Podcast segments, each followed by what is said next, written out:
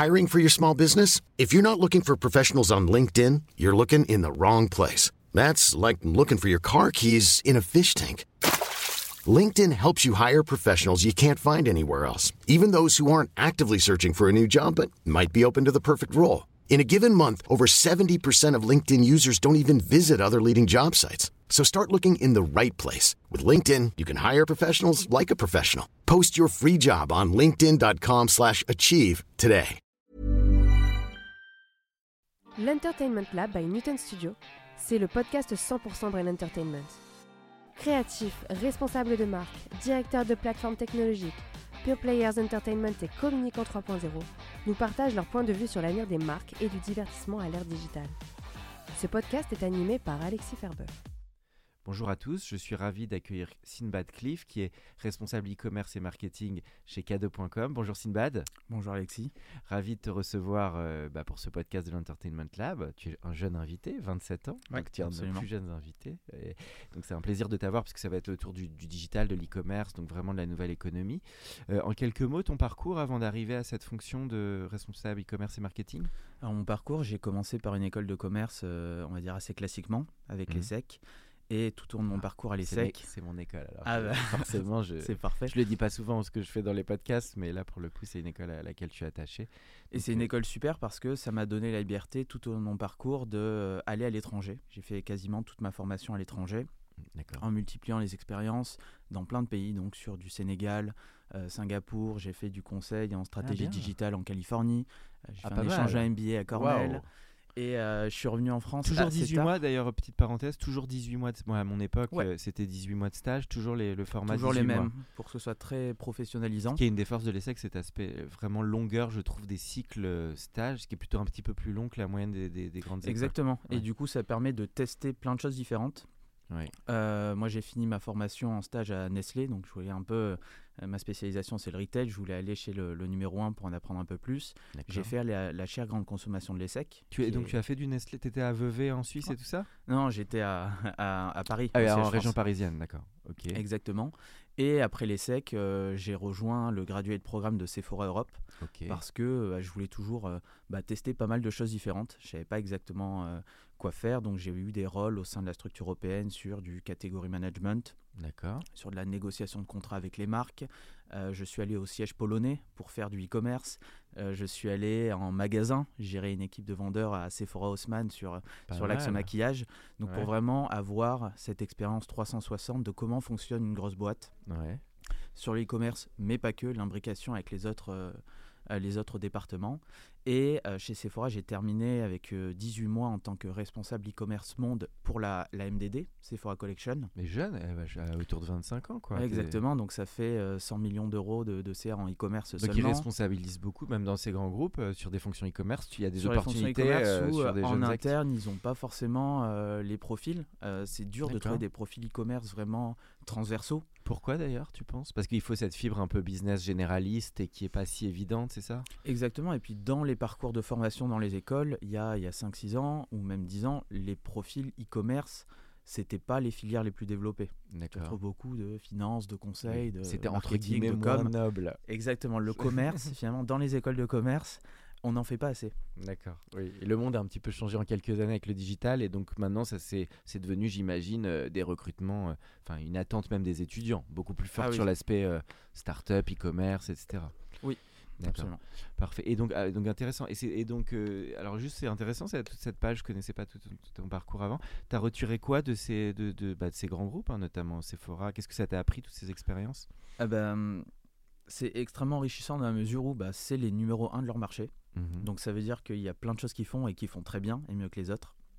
Donc ça permet de voir en interne bah, comment les choses se passent, euh, de voir un peu l'ADN de la marque, qu'est-ce qui dans la culture d'entreprise peut expliquer une excellente performance euh, Mhm. commerciale.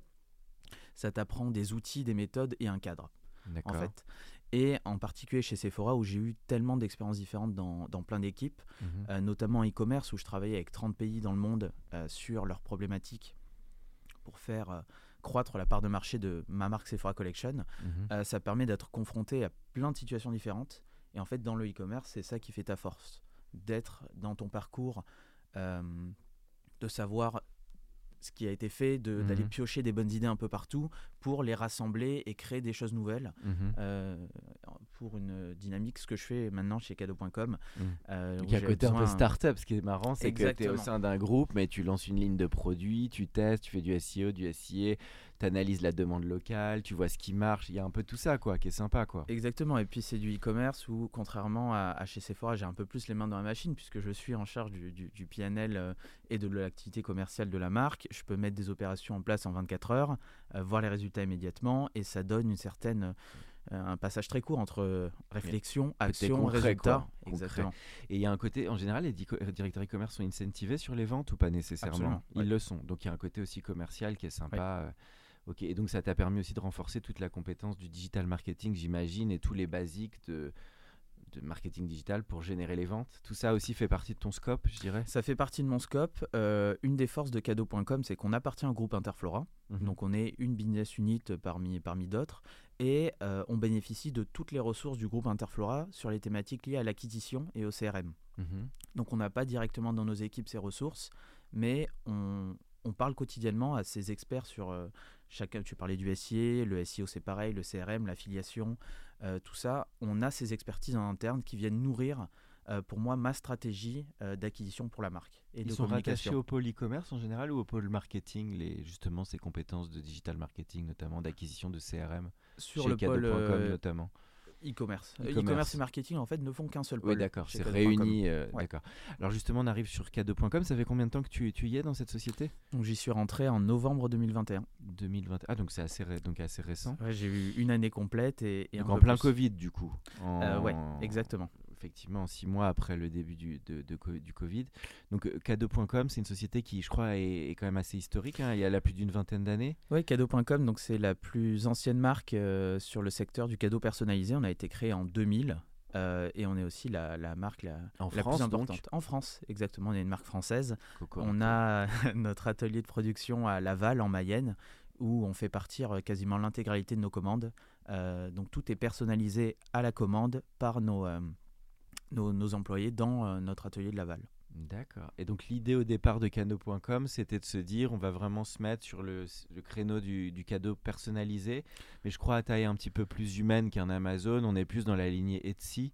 Donc c'est, on est Ouais. sur quelle typologie d'articles un peu pour que les gens se, se On a 1500 produits, donc on est assez divers dans, dans l'assortiment qu'on propose pour répondre au maximum d'actes et d'occasions d'achat. Donc on a euh, les classiques du personnalisable, tu vas retrouver euh, le mug, tu vas retrouver le Mm. t-shirt, tu vas retrouver euh, l'enceinte, euh, ce qui, le stylo, le cahier, ce qui existe un peu Donc il partout. y a aussi des petits budgets, ça c'est avant 50 ou 100 euros, etc. Ouais, ouais, on- la, la majorité de notre assortiment est entre 0 et 50 euros. D'accord. Euh, Ah on oui. en a à peu près 10% entre 50 et 100 et très peu au-dessus. D'accord, donc positionnement plutôt très accessible et, Très masse. et petit Très budget accessible, et, euh, exactement. dans toutes les occasions de la vie, ça peut être et plutôt et particulier en priorité ou un peu d'entreprise? On fait la très grande majorité en particulier. On a beaucoup de demandes d'entreprises sur la fin d'année et le début d'année pour. euh, Je pensais aux mugs parce que nous on Ouais, a ouais. fait des cadeaux, les mugs c'est un must, je trouve dans les pour les bureaux c'est pas mal quoi. Oui, c'est ça. Et, et puis donc j'ai dit, on a du classique euh, t-shirt mug, mais on a des produits beaucoup plus différenciants. On a des livres lumineux, on a des boîtes à thé personnalisables, on a toutes sortes de bijoux, de manettes en chocolat euh, gravées qui nous permettent d'apporter vraiment quelque chose en plus par rapport à l'offre assez standardisée que tu peux retrouver chez des Amazon, des Etsy euh, Mhm. ou autres. Donc il y a un côté un petit peu plus aussi euh, savoir-faire dans les produits parce que tout est produit à l'aval Tout est coup. produit à Laval quasiment et on a un, un énorme savoir-faire sur la gravure laser, donc gravure sur bois ou gravure sur verre. Et les entreprises qu'elles aiment beaucoup, c'est euh, les coffrets sommeliers en cadeau de fin d'année. Ouais. Donc Ah il y a oui. un beau coffret gravé avec le prénom de Ah oui, l'employé, une belle bouteille à l'intérieur. D'accord. Donc c'est parti. donc côté personnalisé qui peut valoir par une gravure, par une signature, c'est très variable. Comment intervient la personnalisation? Alors la personnalisation, c'est vraiment l'élément clé euh, sur chacun de nos produits. Donc les produits sont pensés euh, pour mettre en avant le plus possible soit euh, un design avec un prénom, soit un design qui permette de mettre un message un peu plus long de 3-4 phrases ou une photo. D'accord. On a vraiment une différenciation des techniques. On a de la gravure laser sur bois, sur verre. On a de la microgravure sur euh, bracelet pour tout ce qui est bijoux. Ce qui se fait d'ailleurs par de l'humain, ça veut dire qu'au moment où, par exemple, tu as Sinbad qui commande, euh, c'est un conseiller qui, qui commence fait la jointure avec le prénom euh, pour l'adapter au client. Alors Tout ça est... est... automatisé ou ça Oui, se fait ça, on n'est pas aussi artisanal que ça. On a une petite boîte, mais la production est très bien optimisée. euh, ce qui permet de récupérer les données de notre back-office qui est envoyé dans nos machines de production et euh, tout est produit à la commande comme le client l'a saisi. Donc tout est sélectionné, je peux mettre mug, euh, Sinbad, signature, gravure, c'est ça? Et Exactement. il y a tout le brief est précis et la commande peut partir. C'est exactement ça, et ce qui nous permet de livrer en moins de 24 heures euh, avec notre livraison express, ce qui, dans le secteur du cadeau personnalisé, quelque chose auquel les clients ne s'attendent pas habituellement. 24 heures, c'est exceptionnel. Voilà. Dans Tout toute la France et vous couvrez toute la France ou aussi la francophonie Vous êtes présent où? On couvre toute la France, on est présent sur les dom-tom, on livre en Belgique, on livre au Luxembourg, on a ouvert récemment l'Italie et l'Espagne euh, en livraison depuis la France. Ok. Donc euh, Ok. Et alors en quelques mots sur le développement de l'entreprise, parce que je crois qu'il y a eu un moment un peu plus indépendant au départ et puis après arrivé Interflora. Je je sais pas si tu connais les- toute l'histoire, mais ça a été quoi un petit peu les, les ca- de ce que tu as entendu les quelques charnières euh, bah, en termes de, de développement et de croissance peut-être? Alors, l'entreprise, comme je l'ai dit, a été créée en 2000. Euh, elle a très bien vécu euh, jusqu'à 2015, date à Mhm. laquelle elle a été rachetée par le groupe Interflora pour être un peu la caution euh, diversification produit sur l'acte d'achat pour Mhm. Interflora. Donc, Interflora, c'est les fleurs, ça restera les fleurs. C'est un des leaders français de, de- C'est le leader dans français. l'univers euh, des fleuristes. Exactement. Euh, une très belle marque, une notoriété à 95 ou 96%, donc extrêmement haute. Et cadeau.com, dans cette structure, vient apporter euh, tous les autres cadeaux que tu peux trouver. Donc c'est un complément effectivement aux Ouais. fleurs, ça se complète bien euh, et, donc euh, cadeau.com peut être référencé aussi dans les Interflora, à la fois côté website et côté On point de a vente. quelques, présents, euh, quelques produits présents sur le site Interflora à base de rose éternelle ou de rose en or, qui sont des produits assez populaires. Et Mhm. donc en 2015, Interflora a racheté cadeau.com. Euh, Cadeau.com a continué à bien vivre jusqu'à 2019-2020, date à laquelle, avec le Covid, avec les performances de la business unit, Interflora a vraiment vu le, le potentiel pour Cadeau.com et a décidé de professionnaliser les choses en créant tout le département marketing et e-commerce qui n'existait pas, D'accord. ce qui m'a permis de recruter une chef de produit, recruter un responsable e-merch pour vraiment renforcer les opérations et Mhm. accélérer fortement. Et donc accélérer tout ce qui est marketing et sales notamment, qui sont Notamment. les deux fonctions clés. Ok, Euh, très intéressant. Et alors en quelques mots euh, sur ce marché, donc euh, on a des très gros à la Amazon ou Ouais. la- Est-ce que tu peux nous dire un peu en quelques mots comment se dessine ce marché et puis l'opportunité peut-être pour pour cadeau.com Yes, donc le marché du cadeau personnalisable, c'est à peu près euh, 1,5 milliard en France. Euh, donc comme tu l'as dit, il y a des gros acteurs qui sont rentrés sur le, sur le secteur il y a deux ans, donc des Amazon et des Etsy. On a énormément de petits acteurs qui sont rentrés dans les dernières années euh, sur des, des niches du, du cadeau personnalisé, Mhm. euh, en essayant de, de trouver leur, euh, leur place dans l'univers concurrentiel qui est assez fort. D'accord. Et euh, Lesquels notamment? Ce- ce- Tu parlais de nouveaux acteurs qui sont arrivés. celui que j'ai en tête, c'est Mieux que des fleurs.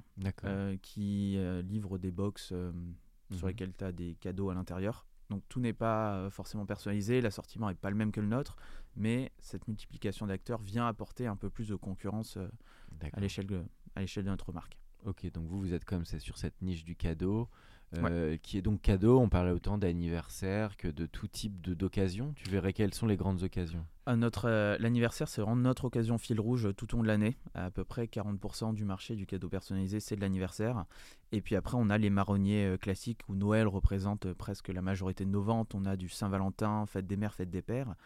Et ce qu'on a également, c'est... euh, T'as du Halloween de plus en plus on n'a ou- pas beaucoup d'Halloween. Ça, c'est ce qui euh, paraît que ça avait eu un gros engouement l'année dernière. Ah ouais? Et Non, non, on n'a ça, pas encore observé ça, nous. On a tout ce qui est fête des grands-mères, euh, qui est une fête pas forcément super connue en France aujourd'hui. Euh, la fête des grands-pères qui arrive en octobre, euh, un peu après. Et on a des temps euh, euh, comme euh, la fin de l'école, euh, en juin, où il y a Mhm. des, des cadeaux pour les maîtresses, pour tout ce qui est nounou, Atsem. On a les pots de départ, euh, les pendaisons de crémaillère, enfin les occasions d'achat de cadeaux en France, il y en a beaucoup.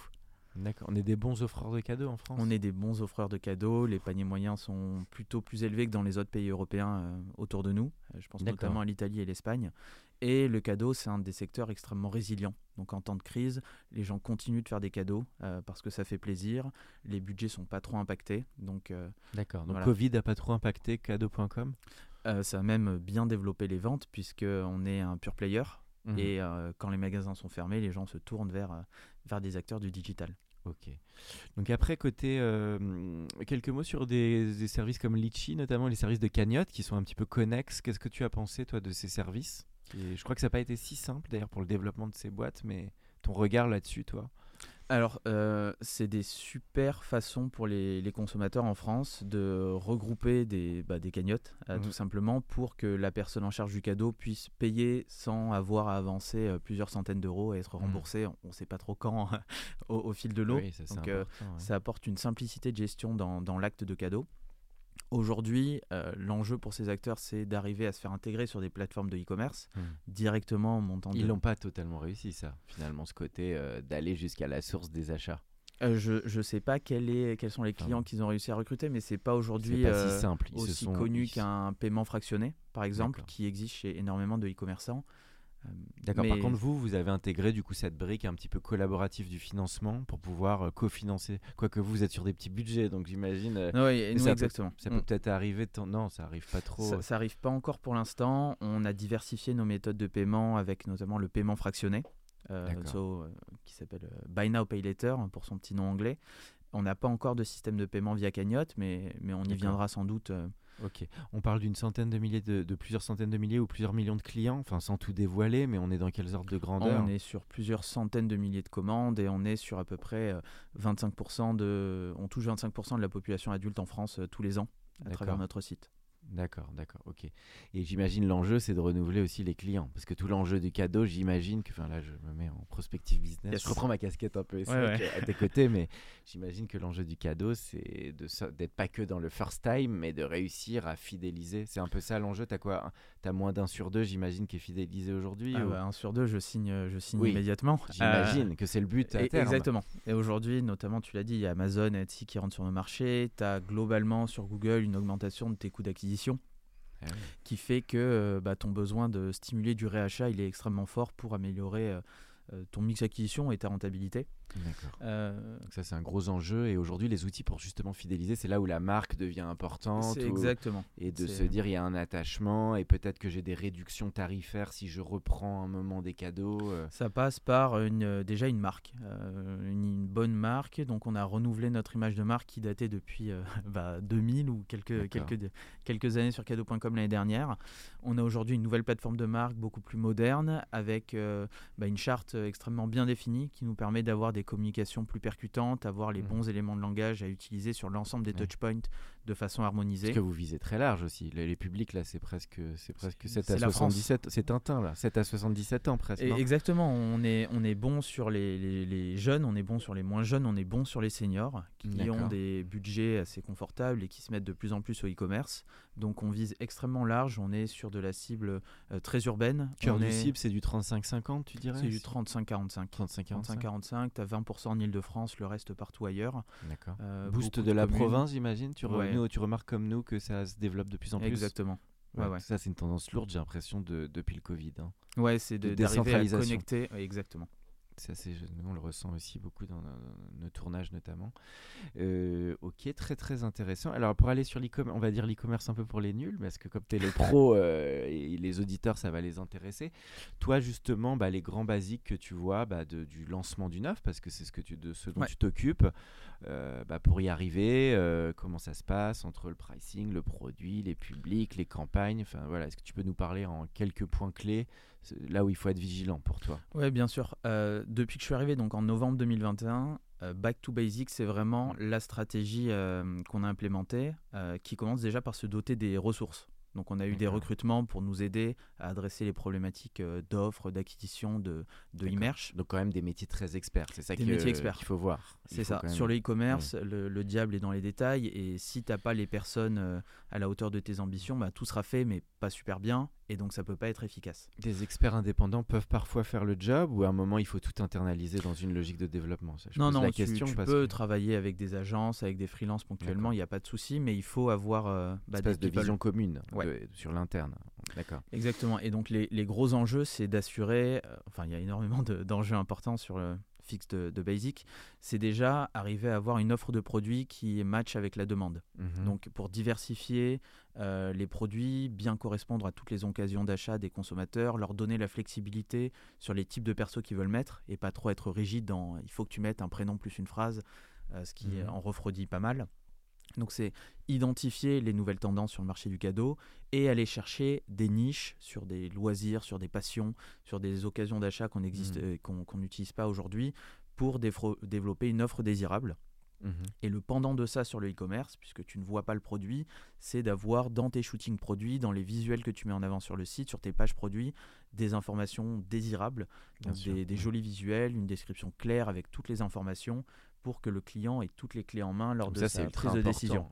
L'aspect euh, comment tu décris le produit, euh, ah, le si visuel. Tu la page produit. Euh, ça c'est donc là beaucoup de tests aussi, donc des pages tests, des retours clients. tu fais beaucoup de bêta testing un petit peu? On fait beaucoup d'AB testing sur sur l'UX. On en a on a livré plusieurs l'année dernière, on continue cette année, qui ont des, des, impacts parfois assez significatifs en termes de taux de conversion.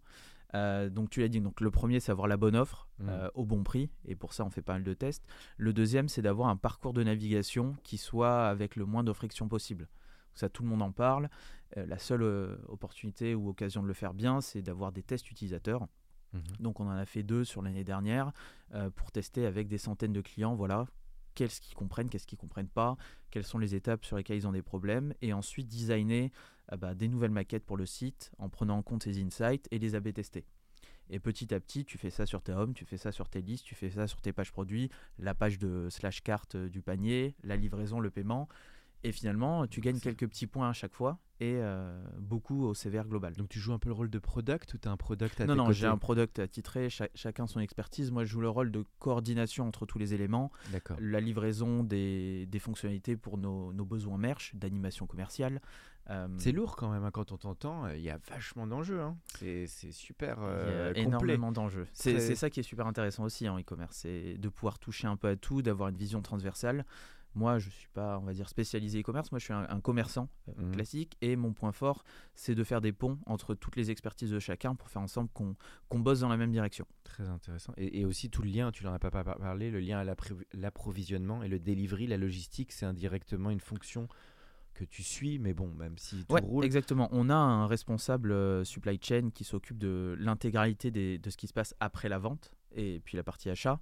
Euh, c'est une étape euh, clé pour nous, même si elle n'est pas forcément contrôlée par nous, parce que quand tu regardes notre NPS, euh, ou n'importe quel NPS e-commerçant. Euh, NPS pour les auditeurs, comment tu le définis? C'est le Net Promoter Score, c'est euh, un indice de satisfaction client. Donc sur une échelle de 0 à 10, combien vous notez votre achat ah, chez nous? pas mal ça. Chaque achat était en moyenne à combien? Toi, dans les achats, il, combien il note en moyenne Notre NPS, on est à peu près à un peu plus de 40 sur l'année dernière, ce qui est, ce 40 qui est très sur combien? 40 sur, ça va de moins 100 à 100.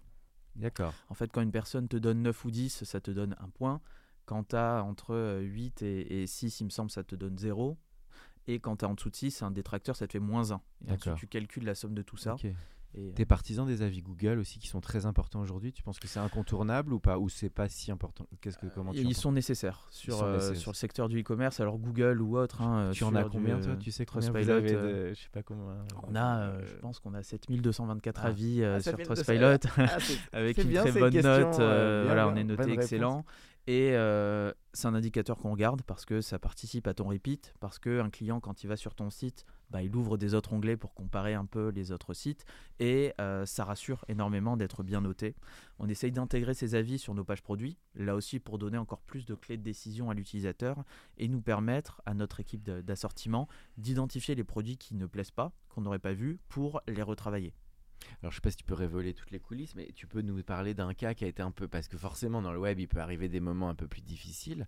Est-ce qu'il y a euh, y a eu une situation un peu plus délicate à gérer dont tu peux parler, ce que tu peux dire entre guillemets. Je sais pas, ça peut être un moment un bug ou une difficulté de delivery ou de alors, euh, des, des, bugs et des difficultés de, de delivery. Euh, forcément, là, on est dans le discours podcast. Donc c'est notre, c'est notre lot quotidien, hein, comme chez tous les e-commerçants. Donc tout le monde y fait face et il faut être dans ah, ces Tout le monde y fait face. Dès que tu fais du commerce, que ce soit sur du e-commerce ou en magasin, tu vas avoir des produits qui n'arrivent pas à l'heure, tu vas avoir des ruptures de stock, tu vas avoir des bugs sur ton site, tu vas avoir un paiement qui, euh, qui foire parce que ton partenaire de paiement, c'est pas toi. Donc il y a beaucoup de choses que tu, que tu ne contrôles pas et en fait, c'est pas grave il faut être euh, savoir anticiper déjà toi, pour euh, ça réduire. C'est toi qui est, en qui est en réactivité pour que ça se résolve entre Ah bah ça touche euh, mes commandes, ça touche mon PNL. Mais on a donc un product qui, qui nous aide beaucoup sur toutes ces questions de pilotage, monitoring des web performances, de l'activité, du paiement. Et on a des équipes infra au sein d'Interflora qui travaille également sur cadeau. D'accord. Et qui aide à identifier euh, quand il y a un bug, euh, euh. Pourquoi, comment le résoudre? Ce- sans aller dans la technique, c'est en, vous étiez sur quel euh, développement technique? Sur en e-commerce pour euh, K2.com On est sur un duo en back-office avec Odoo et en front avec Silius. Ok. Tu penses quoi des solutions qui sont un peu plus accessibles comme PrestaShop et notamment l'autre solution euh, dont je, je vais me rappeler le nom, mais qui est la solution Shopify, Shopify, euh, bien sûr. Comment, comment tu les juges les ces deux outils qui sont parfois quand on veut lancer, euh, je suis entrepreneur, je veux lancer une marketplace, je n'ai pas non plus les moyens d'Amazon. Tu, qu'est-ce que tu, que- comment tu vois ce type de solution aussi à ton niveau? Ah, moi, je, je- je suis convaincu que c'est des outils qui ont permis de démocratiser énormément le e-commerce, D'accord. euh, notamment pendant la période Covid. Ça donne à des gens dont c'est pas le métier de faire de la tech la possibilité de créer un site euh, basique mais qui réponde à, à énormément de fonctionnalités dont tu as besoin, avec des plugins aussi euh, Mhm. parfois. Et euh, ça, ça enlève cette barrière à l'entrée, ça stimule euh, ben, la, la création de nouveaux business, de nouvelles boîtes, et je trouve ça super intéressant. D'accord. T'es plutôt Shopify ou PrestaShop? Ah, ça coupe Ça a bugué. On a mis un 20 T'as combien là 20 Je le refais Ouais. Sinbad, il y a aujourd'hui donc des nouvelles solutions un peu plus agiles sur l'e-commerce quand on a un peu moins de budget. Euh, T'es plutôt Shopify ou PrestaShop toi de ton Euh, côté? moi, pour l'avoir utilisé, je suis plutôt Shopify. Donc, Mhm. j'avais lancé euh, il y a deux ans un site euh, sur Shopify, euh, pareil, euh, que du e-commerce, de livraison de, de gros sweet plaid, euh, comme c'était la tendance à l'époque, qui avait super bien marché. Et en fait, euh, bah, c'est un site qui te donne euh, Tous les outils. quoi. exactement tous les outils. Après, tu as certainement un plafond de verre et au bout d'un certain, une certaine complexité de ton produit, un certain montant de chiffre d'affaires ou de fonctionnalités que tu as envie de développer qui ne sont pas natives dans la plateforme, tu as besoin de te diriger vers des solutions euh, plus, euh, Personnalisé. plus personnalisées. Mais c'est aussi plus lourd budgétairement. Exactement. Et par contre, la- l'avantage de ce. Alors après, ça peut être le plus et le moins de Shopify, c'est que c'est indexé sur le chiffre. Enfin, je crois que le client n'est pas forcément totalement propriétaire de l'infrastructure. C'est un peu ça. C'est quelque part, euh, Ouais. tu as un service, mais c'est comme un SaaS. C'est un prestataire de service. indexé exactement. sur le, le chiffre et les revenus, mais je crois qu'ils marchent, ils marchent fort. En tout cas, ils sont souvent recommandés. Euh, donc, euh, donc voilà. Donc si je résume, tu as parlé de, tu as parlé du produit, l'offre produit, cette gamme qui doit être dans le bon pas encore parlé de l'acquisition. Alors vas-y, allons- allons-y sur l'acquisition. L'acquisition qui est, bah, on va dire, tout aussi important que n'importe quel autre levier parce que si tu génères pas de trafic, tu génères pas de vente, tu as beau avoir le meilleur site et le meilleur produit. Et on est confronté à euh, énormément de- d'enjeux aujourd'hui sur le SIA. Euh, Donc avec une augmentation structurelle des CPC de Google, avec des besoins de c'est revoir. aussi euh, l'inflation pour Gu- c'est aussi Google. l'inflation euh, dans, dans les factures des e-commerçants, dans les chèques qu'on donne à Google. Les pauvres. Faire des petites blagues. Oui, d'accord. Non, non, c'est vrai que ça- et ça a beaucoup monté ça, structurellement depuis un an par rapport à il y a quelques années. Ouais, il y a un bout- trois ans, ça, ça a énormément augmenté.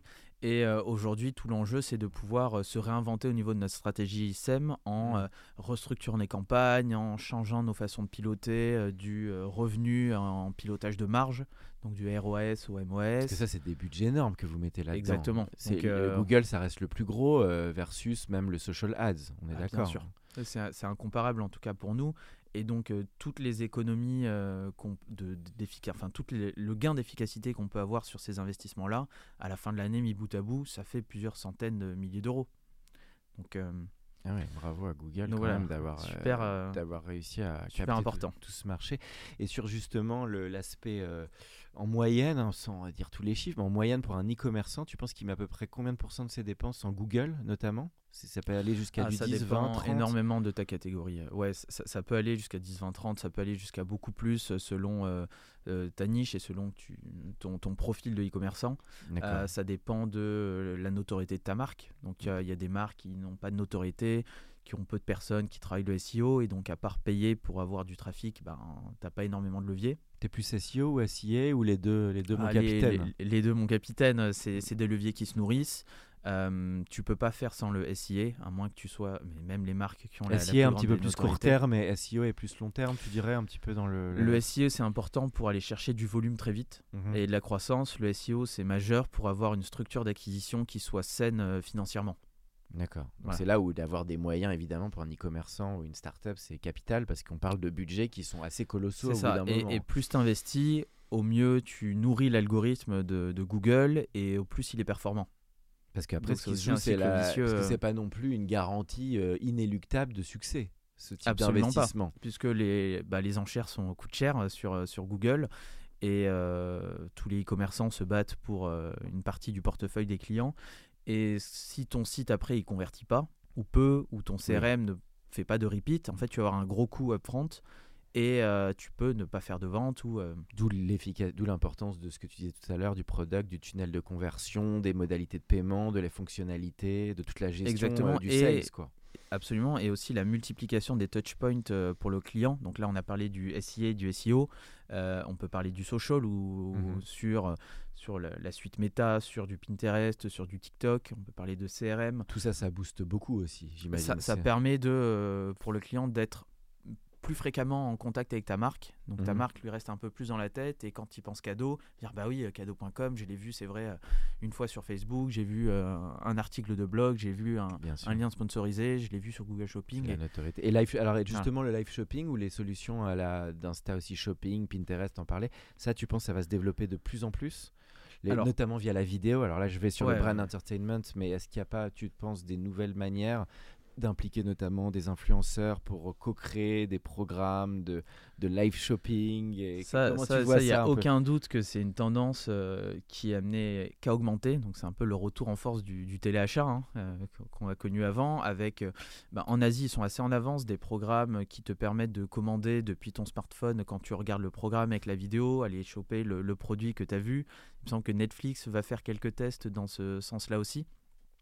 Euh, pour cadeau.com, en tout cas à court terme, ça fait pas partie de notre stratégie immédiate où on veut vraiment fixer les bases sur euh, le SIA, enfin sur nos leviers d'acquisition, sur la, la parcours de navigation sur le site, sur les moyens de paiement, sur la livraison, avant d'aller dans ce degré de maturité.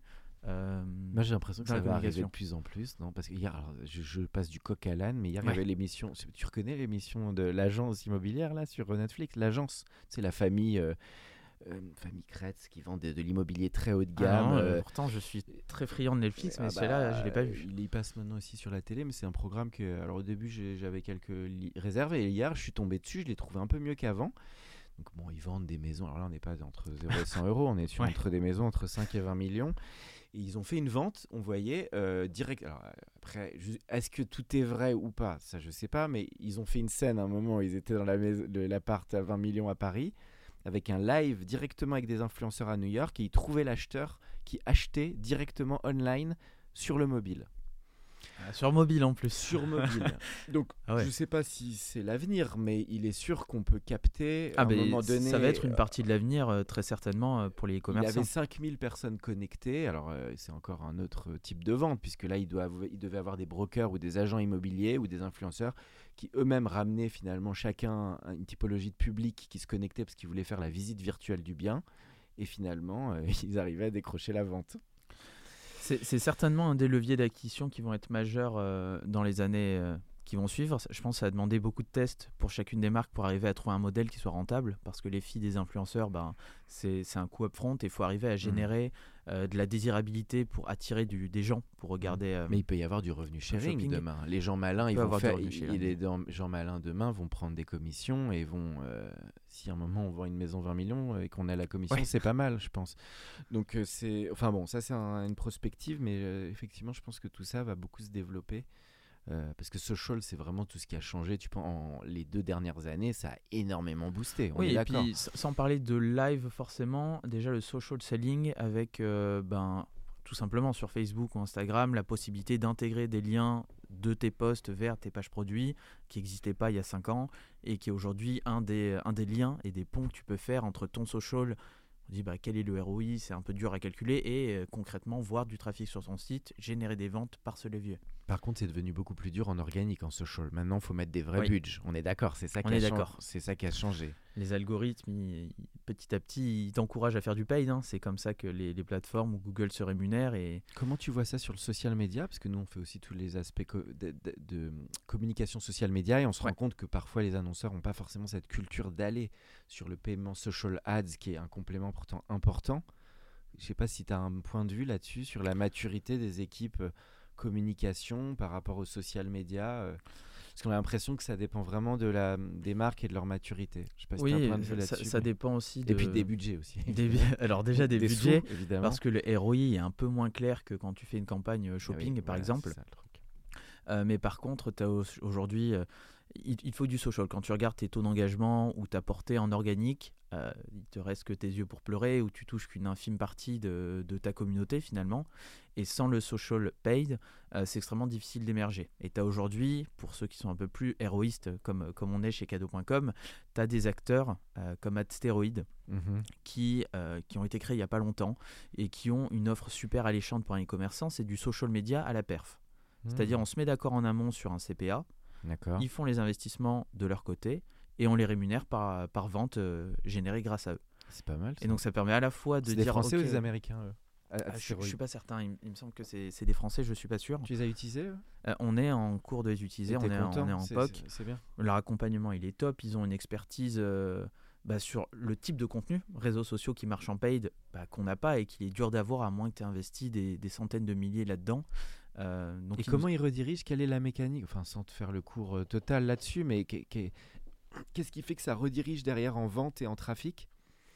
Euh, bah alors, tu as, as, des campagnes sur lesquelles les, les clients peuvent cliquer pour arriver sur ton site, donc ça c'est assez facile. Et la façon dont on essaye de monitorer le ROI, c'est un mode de calcul de 1 jour post-clic, 7 jours post-view.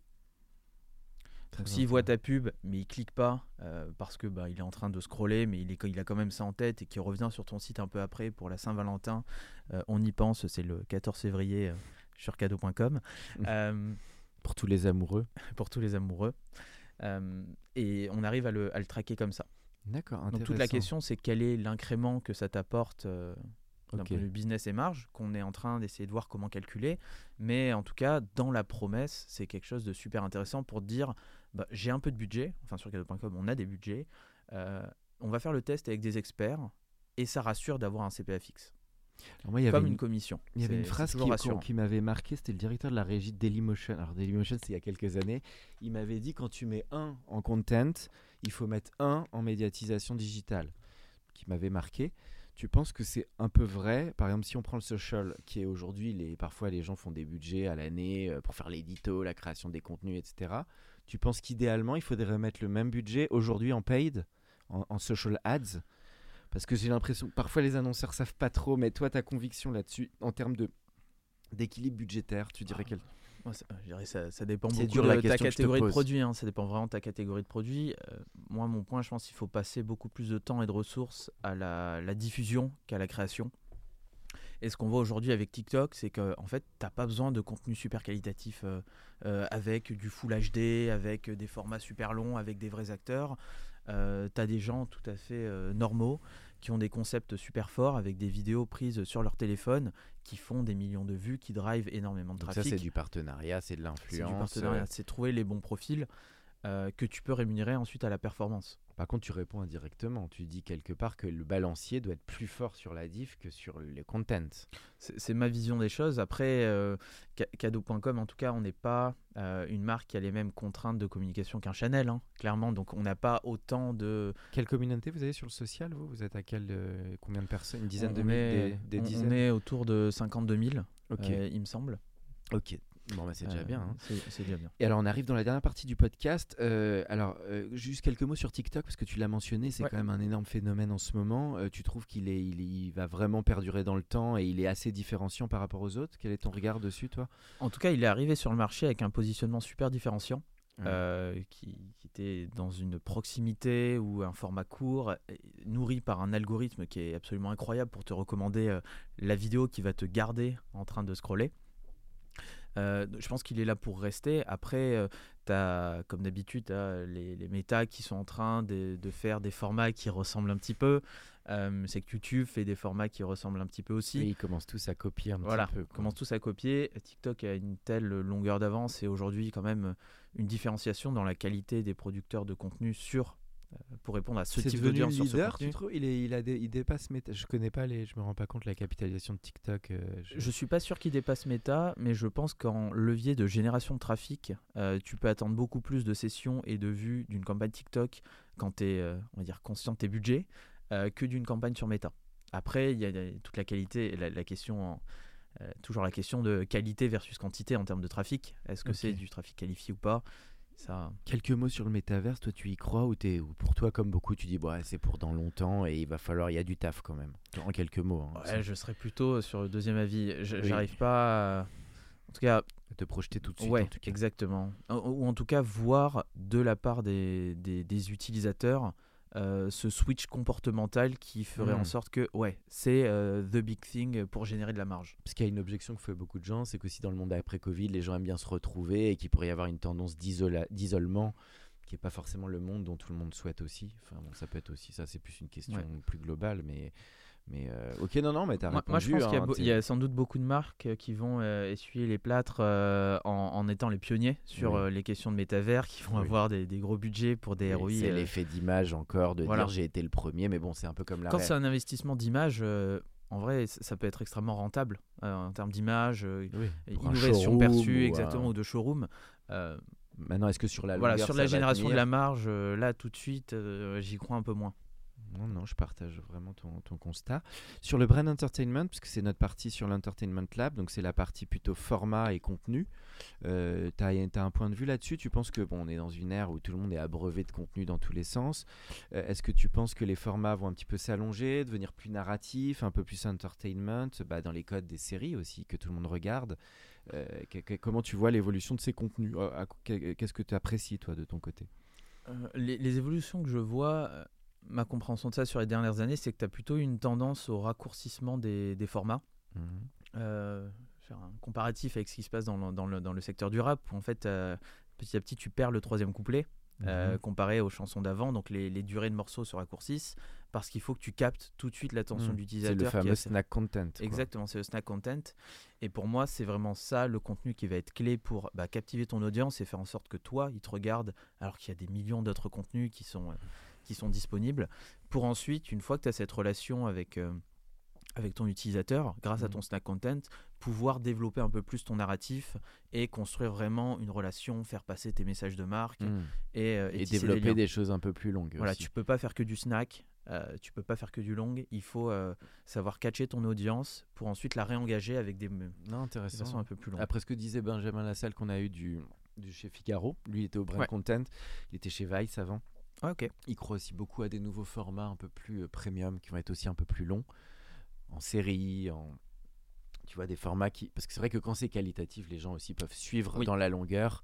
Euh, donc c'est bon, après comme tu dis, c'est une histoire de plan média et de présence à l'esprit. euh, parfois d'avoir les gens sur du snack au début et puis un peu teaser et arriver sur des formats un peu plus Ouais. longs. Mais tout ça, je pense, va beaucoup bouger aussi. Tu es d'accord qu'il y a un séisme aussi dans la manière de faire de la pub et de la communication là-dessus? Ça bouge. Ah Oui, je pense euh, bien malin et celui qui saura dire euh, ce qui se passera dans 5 ans. Il y a tellement de tendances qui existent sur le marché, euh, Oui, lesquelles vont gagner. euh, Ça bouge vite, quoi. voilà. Mais en tout cas, il faut les avoir en tête. Il faut déjà réfléchir à comment peut-être faire des tests sur chacun des leviers à l'échelle des marques, parce que les résultats peuvent être super différents. Pour voilà, tu mets un peu de budget, tu testes. Si ça se t'es pas à l'abri d'une bonne surprise. Et, et au pire, euh, bah, t'apprends. On arrive dans la dernière- en tout cas un podcast très très intéressant euh, sur tout ce que tu nous dis, euh, Sinbad. Sur l'influence digitale, quelques mots là-dessus. Oui. Toi, tu crois, j'imagine, euh, dans la création du, du contenu plus que dans. euh, Enfin, c'est le bon combo entre la qualité de la création du contenu par la personne et son relais en termes de communauté, tu dirais, l'avenir un peu? Et le fit entre le contenu qu'il produit et la marque et le discours de marque que tu as à cet instant. T euh, pour capter l'utilisateur. Oui, et là, donc là, oui, la cohérence de, Ouais. de, de- de communication. Euh, Il y a eu un écueil aussi très fort sur les influenceurs, tu sais, avec les histoires de Magali. Berda Ouais, et tout ça.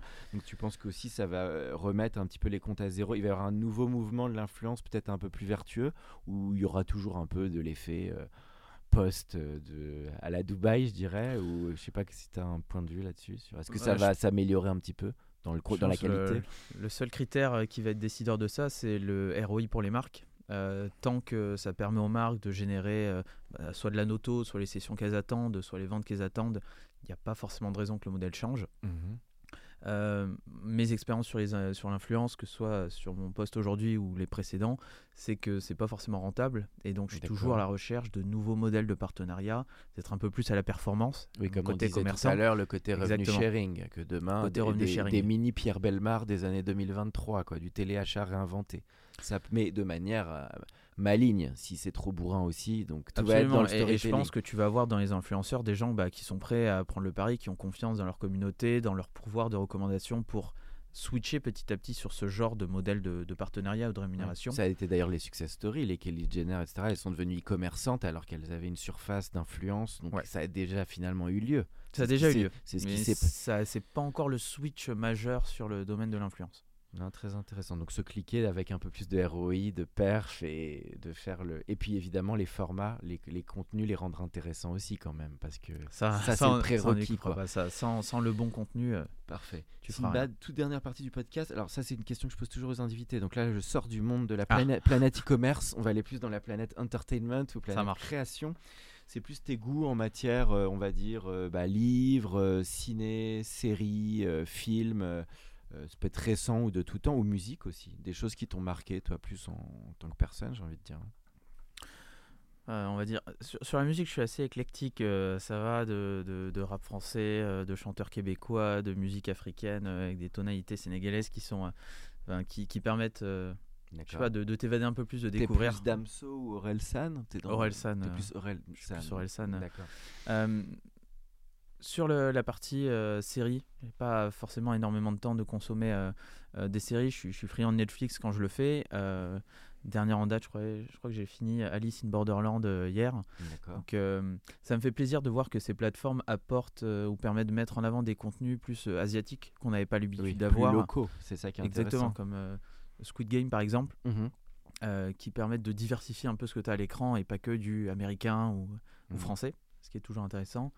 Euh, livre en ce moment, je suis en train de lire euh, Propaganda, euh, Mhm. qui est un livre assez ancien, qui a été écrit au, au 19e par l'inventeur de ce que- ce qu'on appelle la relation presse, relation publique, Intéressant. qui est très intéressant et qui parle un peu de euh, La rumeur. compréhension des foules. Voilà, compréhension des foules et comment influencer Ah, sur. euh. Exactement. Ah, ok. et, et qui te démontre, c'est l'inventeur de pas mal de campagnes qui ont été faites aux États-Unis euh, bah, de propagande, mais qui est un mot euh, pas du tout négatif hein, euh, à la base, de diffusion d'opinion pour faire petit à petit changer les modes. Donc c'est quelqu'un qui travaillait pour des marques ou pour le gouvernement. Je me demande si c'est pas le nom de la boîte de prod de David Fincher, je réfléchis. Propaganda, c'est on- possible. On, revérifiera. Qui a fait Gone Girl, Seven, The Social Network. C'est tout à fait possible. Non, intéressant ce livre. Et qui a, écrit, qui a été écrit il y a longtemps en plus. Euh, oui, qui a été écrit euh, ben, fin, fin du 19e. Et c'est sur toute la manipulation des, foules et tout ça, des Exactement. médias. donc euh, la manipulation, c'est plutôt la- déjà la compréhension de comment les foules se, comportent. L'histoire de, de, bah, de la relation presse qui est née euh, aux États-Unis entre la première guerre et, et, et la deuxième, mhm. et euh, qui te montre très concrètement comment lui et ses, ses équipes, pour le gouvernement ou pour des marques, ont fait complètement changer l'opinion publique. Donc sur le passage de la jupe longue à la jupe courte, euh, sur le retour à la mode euh, euh, de la veste à fourrure, sur la création d'une pièce chez les Américains où il fallait une bibliothèque et un piano, où tu avais des tas de foyers américains qui avaient des pianos mais qui ne savaient pas forcément jouer. Euh, Donc oui, un vrai impact sociétal finalement. exactement, par la compréhension du mécanisme de, de réflexion des foules. Et avec des vraies intentions politiques derrière ou pas forcément? Pas forcément, il y a des exemples, euh, il, a, il a travaillé sur ça toute sa vie, il y a des exemples politiques où il a changé la Mhm. perception de, de, la Première Guerre ce mondiale. monsieur? Ah, je crois que c'est Barclay. Bar, J'ai toujours un, un, on, sur son, on son prénom, c'est le, le neveu, il me semble, de, de Freud, D'accord. donc euh, de la famille de Freud.